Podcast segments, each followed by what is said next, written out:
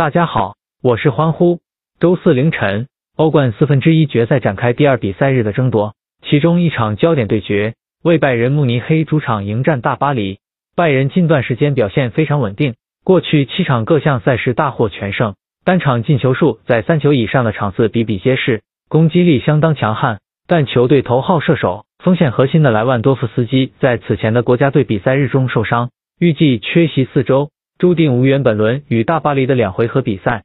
要知道，莱万多夫斯基本赛季在德甲有三十五球进账，在射手榜上遥遥领先，而拜仁全队的入球数也不过是七十九球，一个人的入球在球队总入球数的占比将近四成五，可见莱万多夫斯基的贡献有多么大。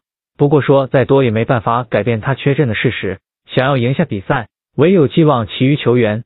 所幸拜仁阵中拥有多名具备战斗力的球员。阵中入球数超过五球的，还有穆勒十球、格纳布里九球以及格雷茨卡五球。上仗与 RB 莱比锡的强强对话，一正是格雷茨卡的入球帮助球队全取三分。但需要注意的是，拜仁阵中并没有一名能够胜任莱万多夫斯基后备的球员，这将成为他们本场比赛的劣势。在阵地进攻效率、威慑程度都会有所降低的情况下，想要击败是要完成复仇、求胜心切的大巴黎并非易事。过去八个赛季，大巴黎有七个赛季都成为最终的联赛冠军。国内杯赛他们也有不俗的表现，近六届法国杯有五届能够夺冠。本赛季法国杯已杀入八强，而过去七届法国联赛杯，大巴黎有六届成为最后的冠军。可以说，他们基本磕断法国国内的各大锦标，球队统治力之强也无需多言。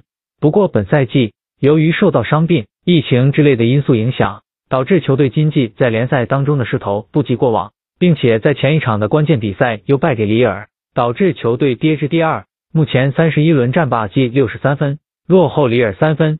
不过在欧冠赛场上，大巴黎的表现则要优秀不少。分组赛里，亚曼联和莱比锡头名出现，十六强战巴塞，姆巴佩在内马尔缺阵的状况下单核带队碾压对手，强势晋级。如今内马尔已经伤愈归队，双巨头搭配绝对是左右大巴黎晋级之路的重要因素。本以为今次对决会是上赛季欧冠决赛的原位重现，但莱万多夫斯基的缺席也让胜利的天平开始往大巴黎的方向倾斜。只要他们能够利用好姆巴佩的速度优势去破解拜仁的防线，并且内马尔能够把握住得分机会，大巴黎必定能将胜利带走。欢呼推介大巴黎克不败，私信留言预测本场比分，猜对的朋友送明日欢呼私推。